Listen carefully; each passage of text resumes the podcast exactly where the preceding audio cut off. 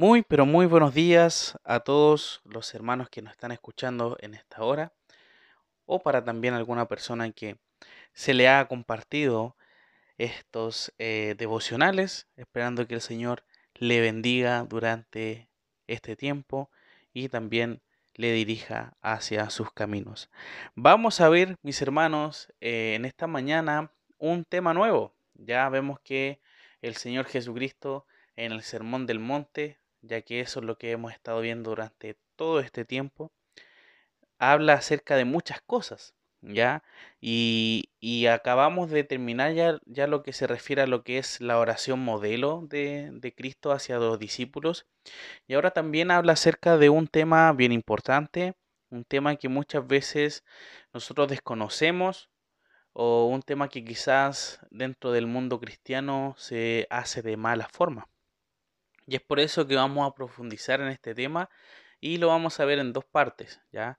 Esta primera parte va a ser solamente en el versículo 16 para entender un poquito a qué se refiere el Señor con el ayuno. Así que acompáñenme por favor a Mateo capítulo 6 versículo 16. Dice así la palabra del Señor. Cuando ayunéis, no seáis austeros como los hipócritas porque ellos demudan sus rostros para mostrar a los hombres que ayunan. De cierto os digo, que ya tienen su recompensa. El ayuno, mis hermanos, era una práctica habitual de los fariseos. Ya hemos estado hablando muchísimo acerca de los fariseos, que en realidad eran eh, eh, autoridades, podríamos decir, judías, reconocidas, y que ellos mismos se catalogaban como mejores que los demás.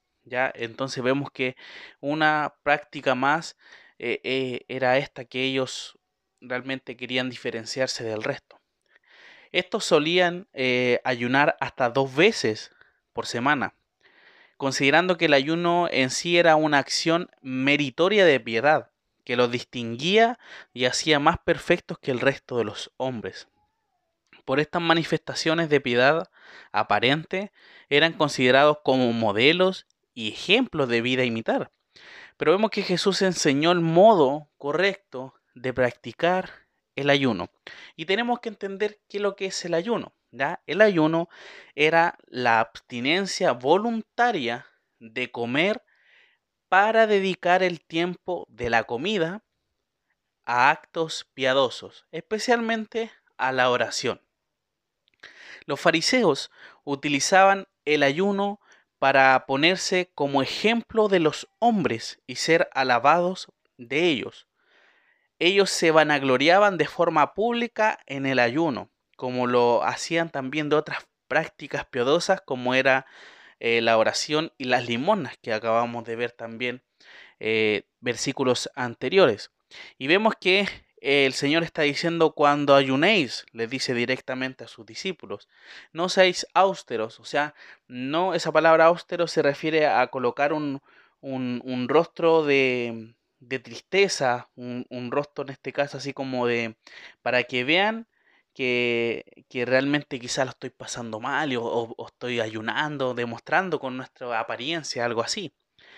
Eh, pero dice el Señor que son hipócritas los que hacen eso ellos demudaban su rostro para mostrar a los hombres que, que, ayunan.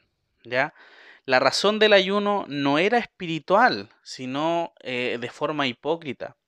Los fariseos ponían ceniza, una señal de, de duelo, sobre sus rostros para que todos pudiesen apreciar que estaban ayunando. O sea, ellos realmente demostraban para que la gente supiera ah, esa persona está ayunando, para que ellos se dieran cuenta de lo que yo estaba haciendo por el Señor, una cosa así, era lo que ellos quieren demostrar. Eh, y vemos también que el Señor dice lo siguiente acerca de esas personas. Eh, de cierto os digo que ya tienen su recompensa. Al igual que la, muchas veces que lo repitió el Señor anteriormente, era refiriéndose a que ellos no buscaban eh, la alabanza al Señor, sino que ellos recibían y querían la alabanza de la gente, ya que era, ese era su principal objetivo, y no eh, buscar alabanza y gloria eh, para el Señor. Ya eso e, es, algo importante que tenemos que rescatar de que ellos no buscaban eso. Entonces por eso el Señor dice, ya tienen su recompensa porque los hombres lo están viendo, los hombres lo están reconociendo. ¿Ya? Pero nosotros también, mis hermanos, hoy en día, el creyente no tiene nada que demostrarle a sus pares, sino que sus acciones visibles o no visibles siempre deben tener como resultado final glorificar al Señor y no eh, glorificarnos a nosotros mismos. Uno tiene que también tener consciente y darse cuenta de que uno va a ser de buen ejemplo para la otra persona, no forzando yo el querer ser ejemplo, sino que va a ser algo natural porque yo voy a estar en comunión con el Señor y el Señor me va a guiar a ser un buen creyente, a ser un buen hijo. Entonces, mi testimonio no va a tener que ser un testimonio forzado, sino que va a ser algo natural y eso es lo que debiese ser. El creyente no puede tener dos testimonios o dos vidas, una en la iglesia con sus hermanos y la otra en su trabajo, con su familia, con sus amigos. No, eso no puede ser, no puede haber doble estándar. ¿Ya? Y más adelante lo vamos a ver también que el Señor eh, realmente habla tajantemente de que eso no tiene que ser así. Entonces, por eso es importante que nosotros no tenemos que demostrar una apariencia de piedad a los demás para que digan, oh, realmente el hermano se nota que está consagrado al Señor, nos comentó que estaba ayunando.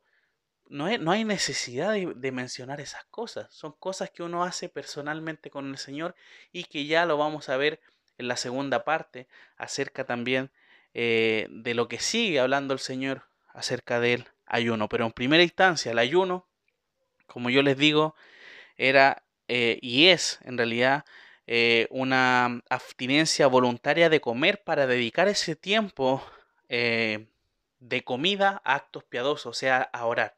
O sea, yo quiero dedicarme a, que el Señor me ayude con algo, pero eso no es sinónimo de que va a ser así, porque muchos piensan que si uno ayuna, oh, voy a ayunar una semana para que el Señor me cumpla esta petición. No, no es así, sino que es algo para, para eh, motivarnos y decir, realmente es importante, es algo que yo necesito estar orando antes que comer. ¿Me entiende? Pero eso no es sinónimo de que el Señor va a cumplir lo que nosotros pidamos, porque posiblemente lo que nosotros estamos pidiendo no le glorifica o no realmente no es bueno para nosotros. ¿ya? Así que eso tenemos que tener también bien presente, ya que dentro de nuestro concepto o, vida cristiana no muchos eh, tienen este concepto de ayuno correcto eh, eh, en su mente. Así que es muy bueno el poder meditar en esto. Así que mis hermanos, vamos a finalizar este devocional con un tiempo también de oración. Te damos muchas gracias, Señor, porque en esta hora podemos estudiar, podemos reflexionar y seguir escudriñando de a poquito, ir escarbando eh, estas palabras que tú le mencionabas a tus discípulos. Gracias porque tenemos el registro de ellas y podemos también seguir llenándonos y gozándonos de cómo tú nos enseñas a nosotros en esto, en estos días. Gracias Padre por tu palabra y ayuda a que pueda también eh, obrar en nuestras vidas. Te damos muchísimas gracias. En el nombre de Jesús. Amén.